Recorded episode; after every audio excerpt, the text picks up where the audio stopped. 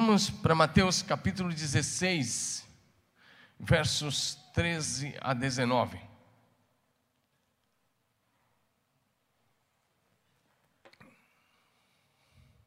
Indo Jesus para os lados de Cesaré de Filipe, perguntou aos seus discípulos: Quem diz o povo ser o filho do homem? E eles responderam: Uns dizem João Batista, outros Elias e outros Jeremias ou alguns dos profetas. Mas vós, continuou ele, quem dizeis que eu sou? Respondeu Simão Pedro, respondeu Simão Pedro e disse: Tu és o Cristo, o Filho do Deus vivo.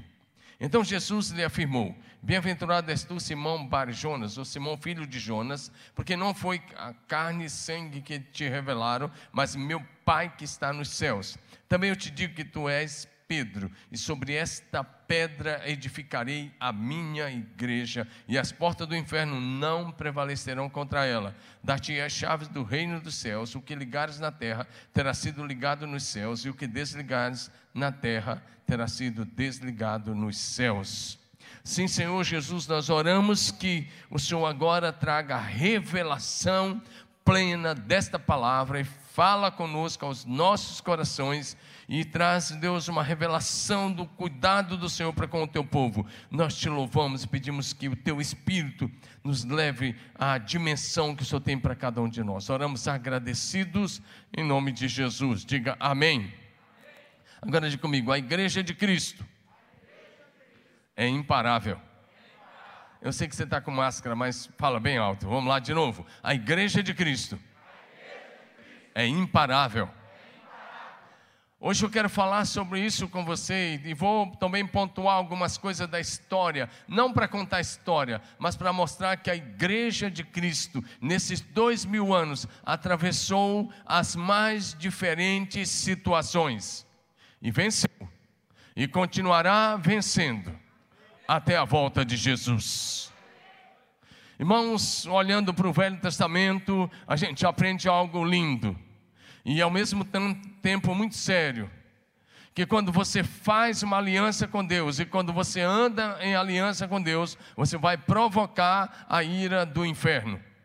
Durante todo o Velho Testamento, desde que Deus firmou a aliança com Abraão, a tentativa do inferno era destruir a, a, a, família de Abraão, depois a família de Isaac, de Jacó e depois Israel. E por isso Deus teve que intervir em muitas guerras na história de Israel, o Senhor teve que intervir de uma maneira poderosa, enfática, para que a história da salvação fosse preservada, para que Jesus viesse na plenitude dos tempos e para que o plano da eterna salvação da humanidade se concretizasse na pessoa de Jesus. Porque muitas vezes o diabo vinha para arriscar Israel da face da terra, o Senhor intervia e quando, quando, quando, o Senhor fazia essas intervenções, não era simplesmente por causa de Israel, era por causa para preservar a história da salvação e o plano de salvação eterna em Cristo Jesus. Diga amém. E com a igreja não foi diferente. A igreja está edificada sobre esta verdade: o Cristo, o Filho do Deus vivo. Quando Jesus perguntou o que, é que as pessoas estão dizendo a meu respeito, ele ouviu as mais diferentes respostas. Uns estão dizendo que você é Elias, outros Jeremias, outros João Batista, ou alguns dos profetas. Então Jesus olhou para os doze e disse: vocês? O que vocês dizem que eu sou? Foi aí que o apóstolo Pedro tomou a palavra e disse: Tu és o Cristo, o Filho do Deus vivo. Então Jesus olhou para ele e disse: Você recebeu uma revelação do céu. E em cima dessa revelação, em cima dessa verdade que o Pai revelou a você, o Cristo, o Filho do Deus vive, em cima dessa verdade, disse Jesus: Eu edificarei a minha igreja. E aí Jesus disse: E as portas do inferno não prevalecerão contra ela. Eu quero compartilhar uma palavra, pastor David já compartilhou no culto de oito e meia da manhã, aliás, muito bem, parabéns, pastor David, foi demais. É, eu quero compartilhar uma palavra com você para mostrar algumas coisas, como é que desde o ministério de Jesus até aqui, as batalhas que enfrentamos, as dificuldades que atravessamos, mas a igreja chegou até aqui. E ela está viva, está ativa, e ela é imparável. Diga aleluia. A igreja de Cristo, firmada na palavra de Deus, a Bíblia Sagrada, e no poder do Espírito Santo, ela é imparável. Mesmo diante de perseguições e de toda e qualquer força contrária ao avanço do reino de Deus na terra. Diga de novo, a igreja é imparável. Bom, a igreja é você. Diga, eu sou imparável. Diga em Cristo Jesus, eu sou imparável. Então, estudando a história da igreja cristã, começando desde o ministério terreno do Senhor Jesus Cristo, com seus principais discípulos, e a partir do livro de Atos, nós podemos ver que a igreja sempre enfrentou perseguições, tribulações, intolerância e atravessou as situações mais adversas pela fé e pela sua fidelidade a Jesus. E a igreja verdadeira continuará avançando e prevalecendo até que Jesus volte. Diga aleluia. Então diga de novo, como igreja de Jesus. Fala bonito. Não para de pensar no almoço um pouquinho, pensa na sua fé agora. O almoço vai ser consequência disso aí. Diga como igreja de Jesus. Nós somos imparáveis. Diga aleluia.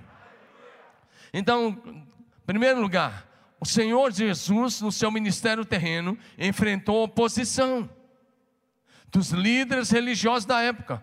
Jesus não enfrentou nenhuma oposição do povo, das pessoas em geral. Quem se opôs ao ministério de Jesus foi gente que tinha a Bíblia da época na mão, gente que tinha os 39 livros do Velho Testamento, os fariseus, que eram os mestres da lei, os escribas, os escritores, e os saduceus, que eram um partido religioso, político, e também religiosos que não acreditavam nem em anjo, nem em ressurreição, mas também fizeram oposição a Jesus, foram esses três grupos: escribas, fariseus e saduceus. E foi com esses três grupos que Jesus foi firme e duro muitas vezes. Embora alguns deles acabaram se convertendo. Agora, cada dia no ministério de Jesus, todos os dias, tudo que Jesus fazia, ele recebia críticas. Você está sendo criticado, bem-vindo ao time de Jesus, diga amém. Porque tudo que Jesus fazia, ele recebia crítica dos judeus, dos, não do povão, repito, dos escribas, fariseus e saduceus. E todos os dias eles criticavam, todos os dias eles questionavam, todos os dias eles perseguiam, e mais, todos os dias eles planejavam matar Jesus, a ponto de que eles blasfemaram contra o Espírito Santo.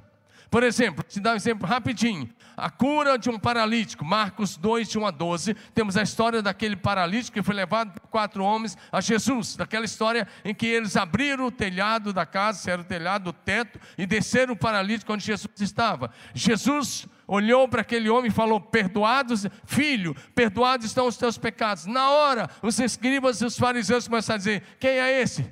Quem ele acha que é para estar dizendo que perdoa os pecados? Aí Jesus olhou para eles e disse: Olha, para que vocês saibam que o filho do homem tem na terra autoridade para perdoar pecados, disse ao paralítico: Levanta-te, toma o teu leito e vai para a tua casa. E na mesma hora que ele homem se levantou, era um tetraplégico, levantou-se, pegou a sua maca e foi para sua casa. Mas nem assim os caras se convenciam. Por exemplo, Atos 9, outro exemplo: Jesus curou um cego de nascença. Ele nunca tinha visto um milagre de tamanha proporção, nem levantar um tetraplégico e agora um cego de nascença. E aí o homem foi curado, Jesus, aquele milagre, Jesus cuspiu no chão, pegou com a mão, fez um pouquinho de lama e passou nos olhos do cego, e o cego foi curado. Diga amém. E aí, nesse texto é tão interessante, porque aí os fariseus chamaram o ex-cego e começaram a falar: como é que você voltou a ver? E ele disse: O homem chamado Jesus fez lodo, passou nos meus olhos e disse, e eu passei a ver. E eles começaram a dizer: não, deve ser pecador, porque sábado, é sábado, esse homem não guarda o sábado, então ele é um pecador, chamando Jesus de pecador.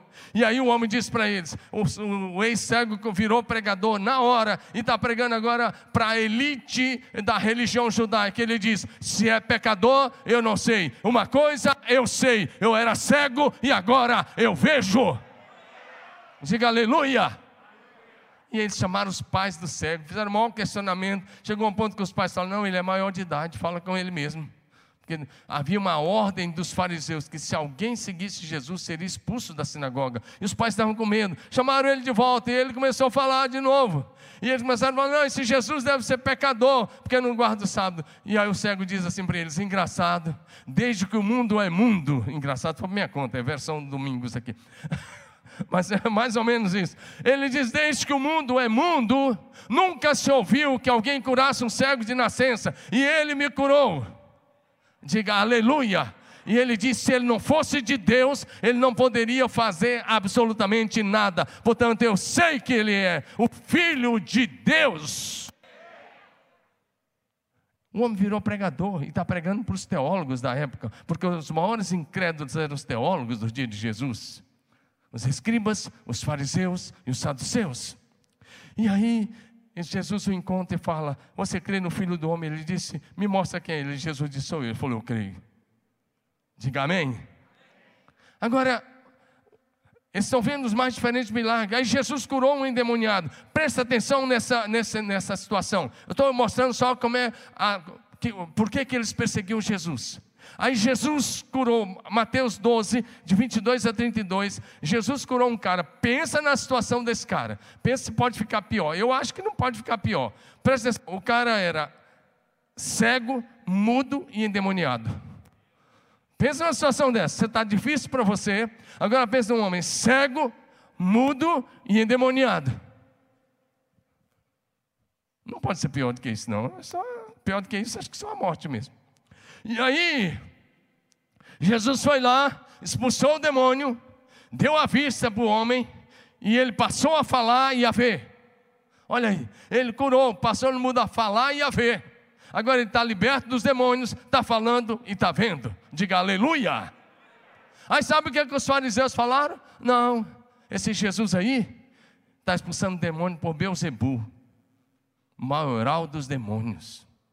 Eles sabiam que Beuzebu, ou Baal-Zebu no, no, hebraico, ou Beuzebu no grego, era o príncipe dos demônios, Satanás. E eles estão dizendo, ele está expulsando demônio por Satanás. Jesus olhou para eles e disse: todo pecado, deixa para ler a Bíblia em casa, olha para mim. Ele disse: todo pecado e blasfêmia será perdoado aos filhos dos homens, mas o pecado contra o Espírito Santo não tem perdão, nem para essa geração e nem para gerações vindouras quando eles atribuíram a cura daquele cego e a libertação daquele homem e a, a, a vista que Jesus deu e a cura da, das surdez dele e a libertação dos demônios, quando eles atribuíram isso a Satanás, eles pecaram contra o Espírito Santo. Jesus disse: agora vocês foram longe demais. Era assim, Jesus curava. E eles não aceitavam, eles se sentiam ameaçados. Eu quero enumerar por último a ressurreição de Lázaro. Em João 11, nós temos a ressurreição de Lázaro. Você conhece a história? Você conhece a história da ressurreição de Lázaro? Quando Jesus foi lá e Lázaro estava quatro dias na sepultura e Jesus disse: Lázaro, vem para fora. Eles estavam lá, mas eles não creram. E aí tinha uns fofoqueiros lá que ao invés de crer em Jesus naquele milagre, eles foram correndo contra os fariseus. Olha, Jesus ressuscitou Lázaro, tem quatro dias morto. E aí os fariseus fizeram, sabe o quê? Se você for para Mateus, para João 12, de 9 a 11, vai dizer lá que os fariseus agora resolveram matar Jesus e matar o Lázaro, porque agora as pessoas estavam crendo em Jesus por causa do testemunho de Lázaro. Eles disseram: agora não basta matar Jesus, temos que matar também o Lázaro. Ele está dizendo: o cara ressuscitou, nós vamos matá-lo. Esses eram os fariseus, eram os escribas e eram os saduceus que perseguiu Jesus de dia e de noite. E por fim eles crucificaram o Senhor. E quando eles crucificaram o Senhor, eles pensaram: acabou, é o fim, agora nós acabamos com ele. Mas no terceiro dia, ele ressuscitou dentre os mortos. Aplauda Jesus bem forte para ele. No terceiro dia, ele ressuscitou. E ao ressuscitar, ele apareceu aos seus discípulos no espaço de 40 dias, se ministrou a, a todos eles, esteve com eles, comeu com eles, ministrou, ensinou. Depois subiu ao céu à vista deles, e dez dias depois da subida ao céu, ele enviou o Espírito Santo. Então a igreja começou para valer, diga aleluia.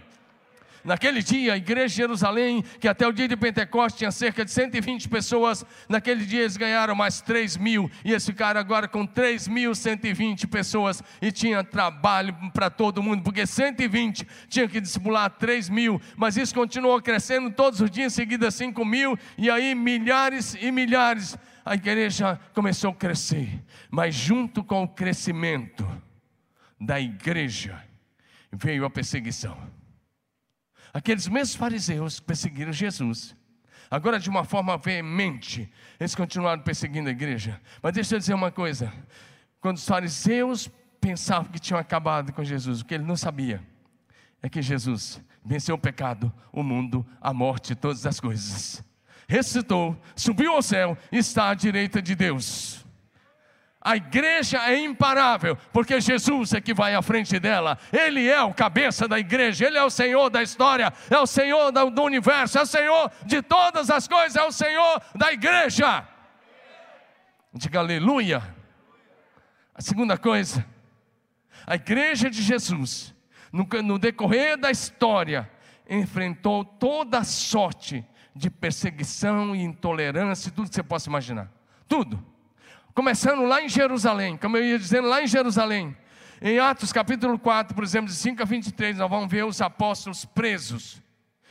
E aí eles são soltos. E eles são proibidos pelas autoridades de pregar, mas eles continuaram pregando. Diga amém. Diga aleluia. Diga glória a Deus. Em Atos capítulo 5, todos os apóstolos, em Atos 4 foi Pedro e João, mas em Atos 4 todos foram presos. Se você for para o verso 17 a 19, Deus enviou um anjo na cadeia à noite e abriu as portas de uma maneira sobrenatural. Os apóstolos foram soltos e o anjo disse: Voltem para a praça, vão para o templo, continuem pregando na porta do templo. E no dia seguinte, quando as autoridades foram mandar buscar os apóstolos na prisão, as portas da prisão estavam todas fechadas e eles estavam lá na praça do templo pregando o evangelho de Jesus. Diga aleluia! Projeção. Quando eu citar o texto, você coloca aí? Vamos junto? É demais, hein? Obrigado. Então, Deus mandou um anjo e eles continuaram pregando. Porque a igreja de, de Atos, olha para mim, a igreja de Atos, diga comigo, a igreja de Atos, todos vocês, a igreja de Atos, decidiu ser imparável. diga de novo, a igreja de Atos decidiu ser imparável.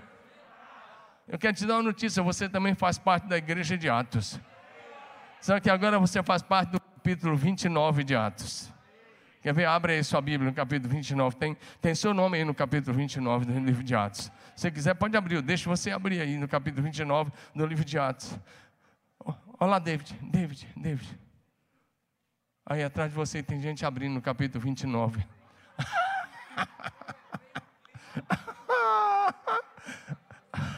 Capítulo 29. Você que está em casa. Capítulo 20, não existe o capítulo 29 de Atos escrito com tinta e papel, mas existe a igreja que avança. Nós somos a igreja de Atos 29 em ação, no poder, unção e direção do Espírito Santo, na autoridade do nome de Jesus. Diga aleluia. Eu fiz uma pegadinha, eu ri porque tinha um pastor abrindo aqui dentro da o capítulo 29 de Atos. Mas tudo bem, a gente depois ensina uma Bíblia para os pastores. Aí. Foi só uma pegadinha. Brincadeira. Mas está valendo, amém? Em Atos capítulo 7, nós temos o primeiro mártir da história do cristianismo. Ei, projeção, que história é essa de já estar tá jogando ali, só que só tem 20 minutos? Assim não dá. Marcos Paulo, toma jeito. Nós temos meia hora para acabar tudo, vamos até o fim. Estou brincando. Ah, em Atos, no capítulo 7, nós temos a história do primeiro mártir do cristianismo, Estevão. E o líder dos apedrejadores era um jovem chamado Saulo de Tarso, que mais tarde vai se converter e se tornou o principal dos apóstolos. Mas a partir do ano 30, esse calendário que nós estamos nele, presta atenção nisso, esse calendário que nós temos é um, é um calendário gregoriano. Esse calendário tem um erro de quatro anos.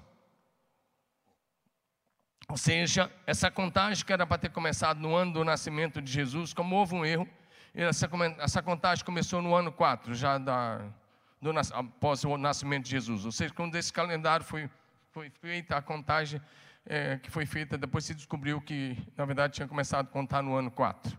Então, como ele tem um erro de quatro anos, é, a perseguição da igreja aí começou por volta do ano 30 depois de Cristo. Porque Jesus morreu aí por volta do ano 29 depois de Cristo, certo? Por causa do erro do calendário. Está me entendendo ou não? Se tiver qualquer dúvida, procura aí um dos pastores, depois que eles te explicam, que aqui eu tenho que correr, correr, correr para tentar passar uma matéria que teria, precisaria de umas três horas no mínimo para explicar.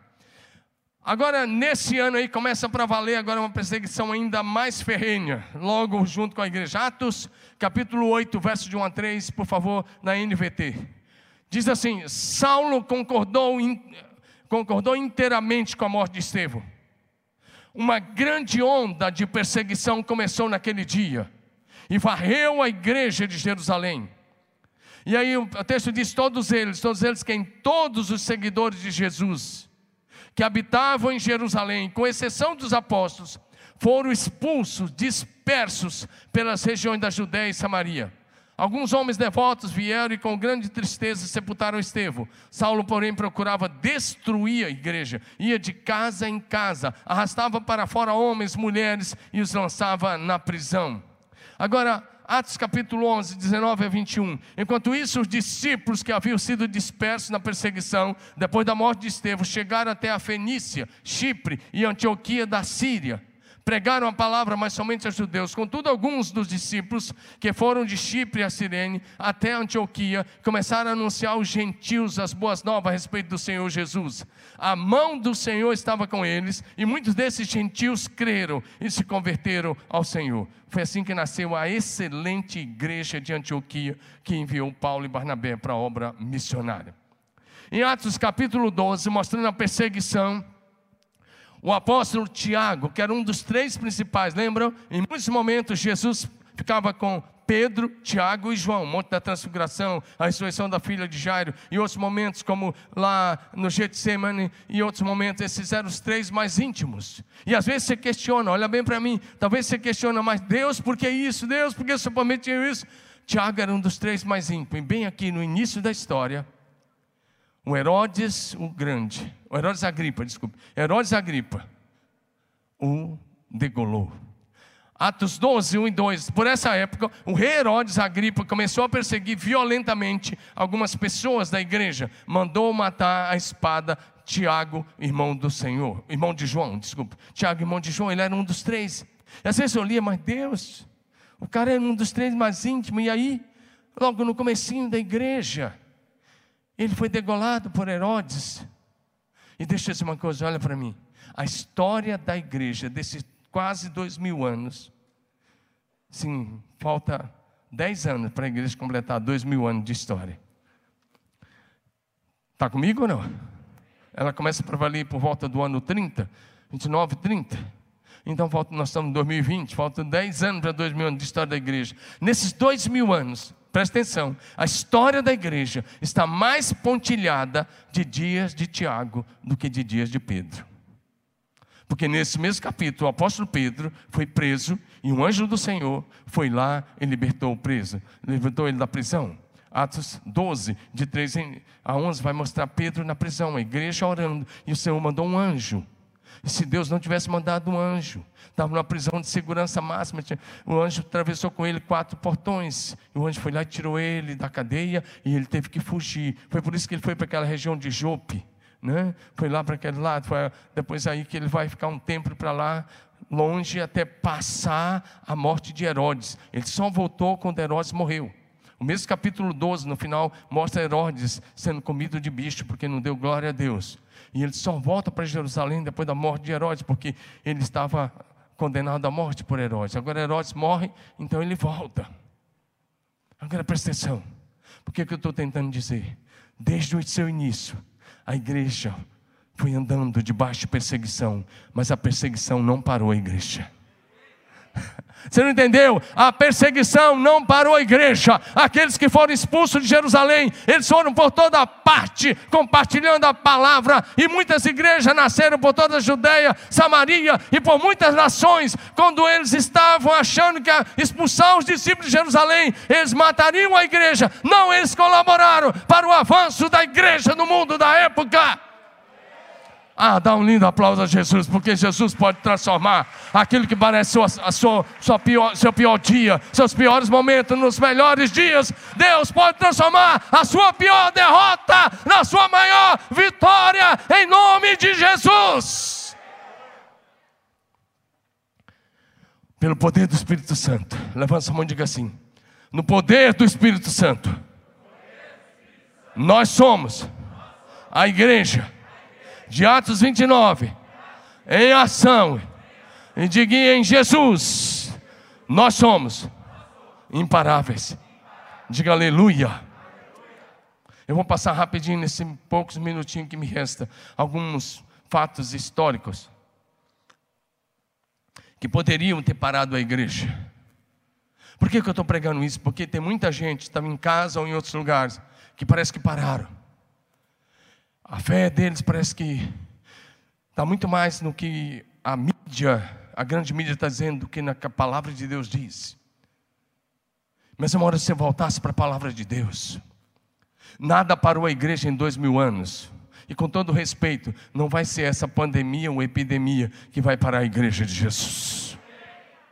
Nós vamos sair dessa bem mais forte do que entramos nela. Diga aleluia.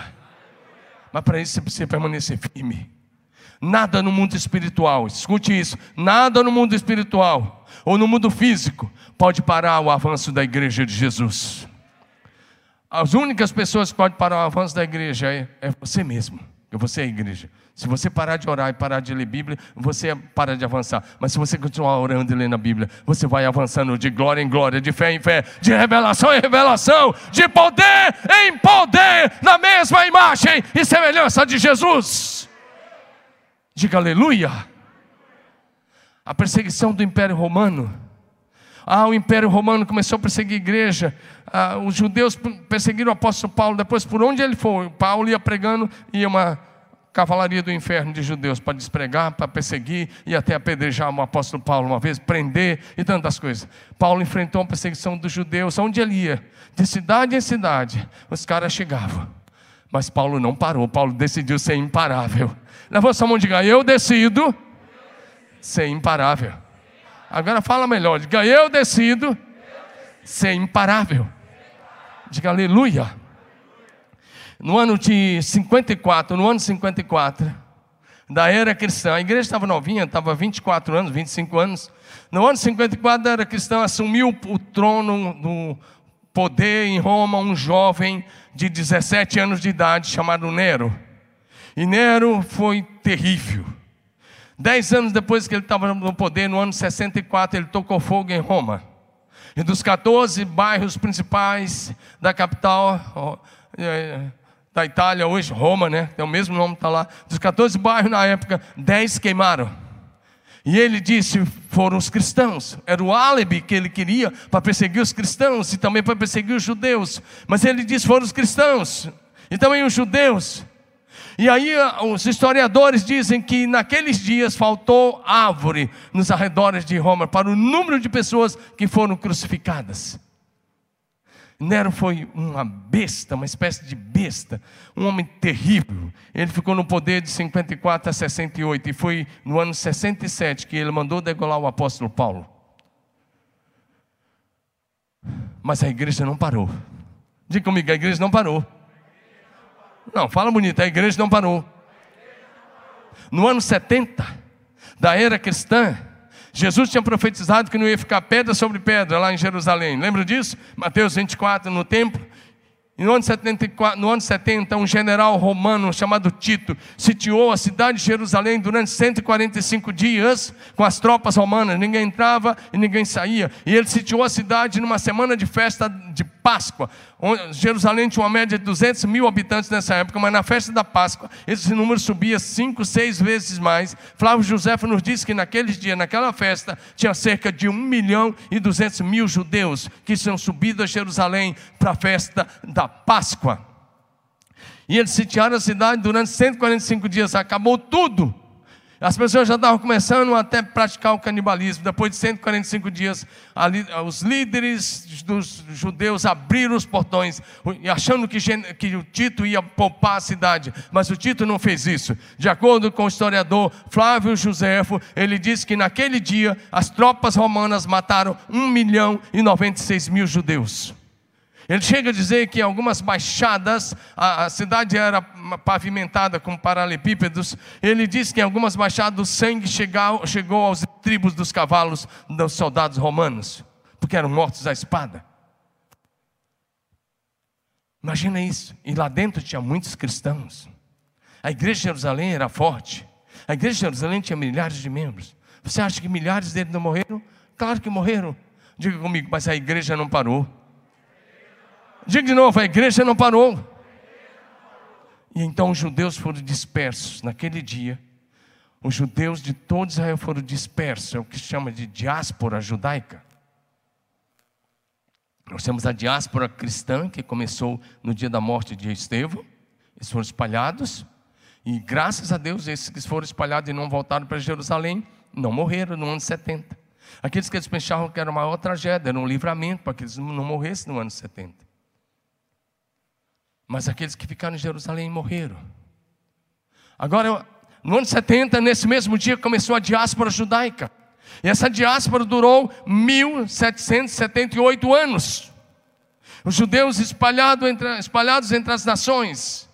Até que no dia 29 de novembro de 1947, a ONU, presidida por um brasileiro chamado Oswaldo Aranha, a ONU votou a criação e ao reconhecimento de, do Estado de Israel e Israel como nação. Então, no, no dia 10 de maio de 1948, Israel foi declarado nação.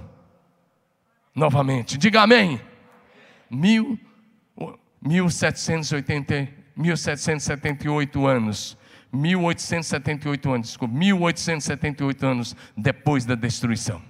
Se você contar do ano 70 até o ano 1878, até 1948, você vai chegar a 1878 anos. Um milagre de Deus. Um povo que não tinha nação, por quase dois mil anos, voltou a ser nação. Diga aleluia.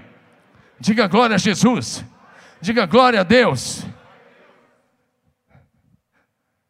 E o primeiro presidente foi um homem chamado David Ben Gurion.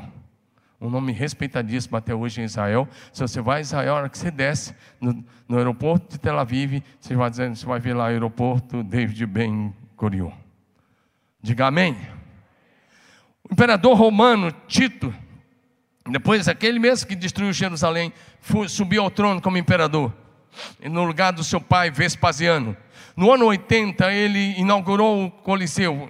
O Coliseu tinha sido começado a construir por, passaram por dois imperadores, dentre eles o pai dele, que quase terminou, e, e Tito inaugurou no ano 80.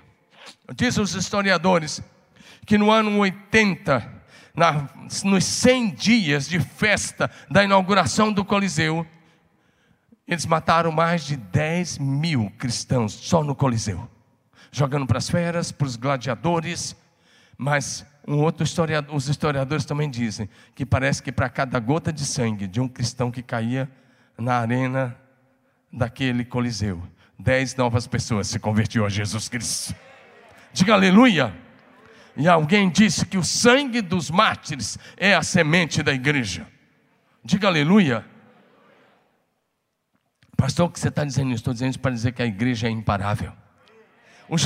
Os, líderes religiosos judeus não conseguiram destruir o ministério de Jesus, não conseguiram parar a igreja. O império mais poderoso do mundo, que governou o mundo por quase mil anos, não conseguiu parar a igreja, ela continuou avançando. Diga aleluia. E durante os três primeiros séculos da história da, do cristianismo, todos os imperadores perseguiram a igreja de maneira ferrenha, terrível, implacável mas o imperador Constantino, no quarto século, ele se declarou cristão. E acho que foi terrível. No ano 313, então, ele tornou o cristianismo, 313, quarto século, ele tornou o cristianismo a religião oficial do Império Romano. Agora, eles não eram perseguidos, mas no ano 325 houve um concílio na cidade de Niceia, Turquia hoje, na província de Busca, Turquia hoje, para você se localizar. E esse é, concílio foi organizado e dirigido pelo próprio Constantino. E nesse concílio, uma série de decisões foram tomadas, mas ali aconteceu também o primeiro cisma, a primeira divisão do, da história da igreja. E os pastores e bispos que se mantiveram leais a Constantino, foi o que 200 anos depois se tornou a Igreja Católica Romana. A Igreja de Constantino é a Igreja Católica. Mas os pastores fiéis permaneceram. A igreja permaneceu. A igreja fiel às Escrituras, a palavra Jesus permaneceu. Paralelo, e agora eles eram perseguidos pela igreja do Estado, agora eles eram perseguidos pela igreja oficial. O surgimento da construção dos templos também aconteceu com, no período de Constantino, quando ele viu a mãe dele para Israel. Igrejas, entre as prédios, foram erguidos em Belém, Jerusalém, eh, Nazaré e outros lugares. E a partir daí veio a febre da construção dos templos em Roma e por toda a Europa. Isso foi danoso, terrível para a igreja. Então, por quê? Porque a igreja tornou-se uma instituição, e uma instituição pesada. E depois, no ano 590, surgiu oficialmente o papado. O primeiro papa chamou-se Gregório o Grande.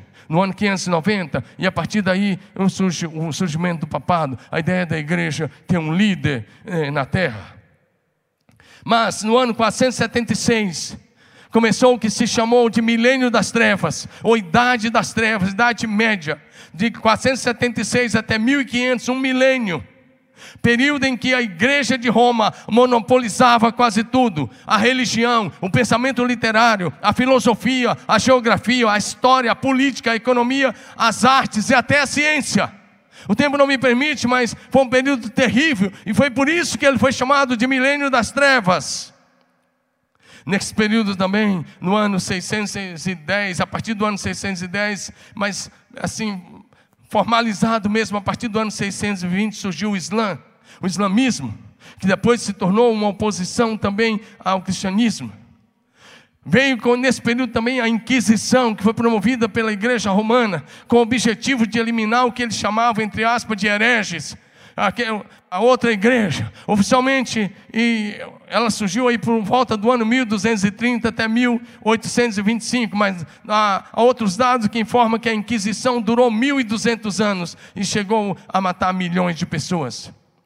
Também nesse período vieram as cruzadas, que se iniciaram no ano 1095 e foi até o ano 1291 uma série de guerra entre cristãos católicos europeus e os muçulmanos, pelo domínio de Israel, pelo domínio de Jerusalém. Tem série de filmes sobre isso, e os historiadores falam que morreram de 1 a 9 milhões de pessoas nessas guerras das cruzadas. E a igreja também estava nesse meio, mas a igreja venceu mais esse período. Diga aleluia. Diga aleluia a peste negra, 1346 a 1352. Se você está apavorado aí com o Covid-19, a peste negra matou um terço do que se chamou de Eurásia, da população da Eurásia. Um terço da população da Eurásia, ou seja, Europa e Ásia. Esse um terço da população, o mundo da época tinha por volta de 600 milhões de habitantes, não mais, o mundo conhecido tinha por volta de 600 milhões, e a peste negra matou de 70 a 200 milhões de pessoas. Como é que você acha que era ser igreja nesse período? Um terço da população foi eliminada. Em seis anos. Como é que você acha que era ser pastor nesse período? Eu estou encerrando. Mas em 1517, veio a reforma protestante. Resgatou a doutrina da salvação pela graça, mediante a fé em Cristo Jesus. Resgatou aqueles cinco solas, né? só as Escrituras, só a fé em Deus, só Jesus Cristo salva, só a graça. Amém? Resgatou, resgatou. Resgatou as, ah, algumas verdades, mas não foi tudo. Mas com a reforma, em 1545 veio a contra-reforma, promovida pela Igreja Católica Romana. Mais uma vez, no, no Concílio de, Ten, de Trento, surgiu a contra-reforma, e ela durou de 1545 a 1648. Mas a igreja estava prevalecendo. E aí, se você é um estudioso, viu a Renascença, o período surgiu na Europa, nos séculos 15 e 16 é, teve seu desenvolvimento, uma série de mudanças sociais, políticas, econômicas, e, isso ocorreu, ocorreu aí no final da história medieval.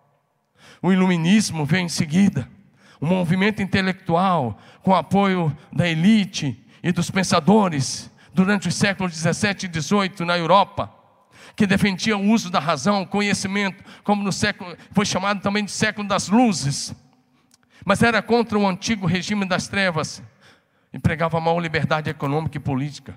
Período em que houve uma crescente, um crescente questionamento à ortodoxia religiosa da igreja oficial. A Revolução Industrial, que nasceu na Inglaterra, no ano de 1760, 1840, a igreja estava lá, atravessando tudo isso. Agora presta atenção nisso. Hoje, nós estamos aqui no século 21, 2020. E hoje já estão falando na quarta revolução industrial, através da inteligência artificial e o 5G, porque querem todo mundo conectado e todo mundo controlado. Presta atenção nisso. Nós tivemos tantas coisas. Genocídio, que foi promovido pelos turcos e também pelo Islã no século, no final do século XIX, início do século XX, eliminando talvez um milhão e meio de armênios Armênios vieram para o Brasil, vieram muitos para os Estados Unidos, mas um armênio que foi para os Estados Unidos, chamado Demos Shakarian. Esse armênio começou um movimento que está em todo o mundo, chamado Adonep, Associação dos Homens de Negócio do Evangelho Pleno. Diga amém. Em 1922, um pastor batista começou a pregar na Letônia. Lituânia, Letônia. Letônia, né? Um pastor batista começou a pregar e dizer: fujam, porque vai vir a Revolução Vermelha. E mais de 5 mil batistas fugiram para o Brasil, se instalaram no Rio Grande do Sul, Varpa, aqui pertinho de nós. Umas quase 3 mil se instalaram aqui em Varpa, e outros aqui em Olambra, região de Campinas. E o comunismo russo em seguida invadiu a Letônia e destruiu o país. Mas a igreja estava lá. E a igreja venceu esse período. Veio o comunismo russo, a partir do ano de 1917. O Partido Comunista foi organizado em 1912, mas tomou o poder em 1917 com Lenin lá na Rússia. Que mais tarde varreu o leste europeu e formou a, a República da União Soviética, o Império Soviético, que caiu em 1989. E a igreja estava lá. A Bíblia foi tirada. Os pastores foram presos e mortos pelo comunismo. O comunismo matou milhões de pessoas. Dados indicam que oficiais que o comunismo nesses anos de 1917 para cá matou pelo menos 109 milhões de pessoas. Mas a igreja está vencendo o comunismo. Dá um amém, irmão. Diga glória a Deus. Você está no Ocidente, por isso você não sabe o que é uma igreja perseguida. A igreja é vencedora, diga aleluia. O tempo não me permite, mas eu poderia passar tantas coisas, tantas coisas vieram movimentos internos como falsas teologias, vieram tantas coisas, perseguição interna, movimentos internos do diabo para tentar acabar com a igreja, mas a igreja continua prevalecendo. Eu quero te dar um último dado. Quero te dar um último dado. Em outubro de 1949, em novembro, desculpe, em novembro de 1949, acho que é isso. Eu estou falando de cor aqui agora, mas você pode. Em novembro de 1949, o comunismo assumiu o poder na China. Em 1950, eles expulsaram todos os missionários estrangeiros da Grã-Bretanha, dos Estados Unidos e de outros países. Prenderam os principais líderes da igreja, dentre eles o Otmani, um nome conhecidíssimo porque tem muitos livros em português. Leia os livros dele. Um homem que tinha uma visão fantástica. Ele foi preso. Ele ficou 20 anos na cadeia. Ele morreu em 1970 ou 21 anos na cadeia. Ele morreu lá, ele foi preso, nunca mais foi solto. Deixa eu dizer uma coisa: em 1950, quando o comunismo prendeu os principais líderes da igreja. A igreja chinesa tinha cerca de um milhão de membros. O cristianismo chinês tinha cerca de um milhão de fiéis em 1950. Pois bem, hoje, hoje 2020, 70 anos depois da prisão dos principais líderes, da expulsão dos missionários, quando os missionários foram expulsos, os pastores foram presos, todo mundo pensou: agora a igreja chinesa acaba. Quer te dar uma notícia? Mas você vai ter que dar, se levantar, dar a melhor salva de palmas para Jesus quando eu disser isso. Ou você faz isso, ou você não está entendendo nada. Então já levanta aí para garantir. Bem, eu disse que eles eram um milhão, cerca de um milhão em 1950. 70 anos se passaram. E hoje, lá na China, comunista, hoje, cortou a ajuda dos cristãos, que hoje está cortando a ajuda que os cristãos poderiam receber que hoje está perseguindo, continua do mesmo jeito, acho que pior agora, porque talvez vão cortar até a aposentadoria dos cristãos. Ajuda os cristãos não vão mais receber. Está aí a televisão noticiou para todo mundo. Mas hoje na China tem cerca de 300 milhões de cristãos comprometidos com Jesus, prontos para dar a vida por Jesus. 300 milhões.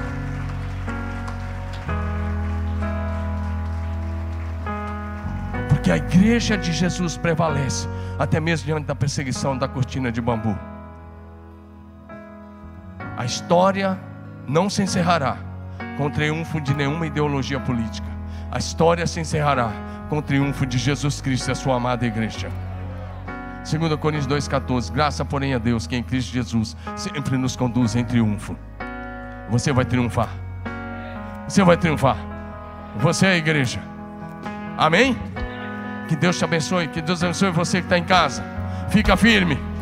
Não desista. Desistir. Avançar em Cristo Jesus. Diga aleluia.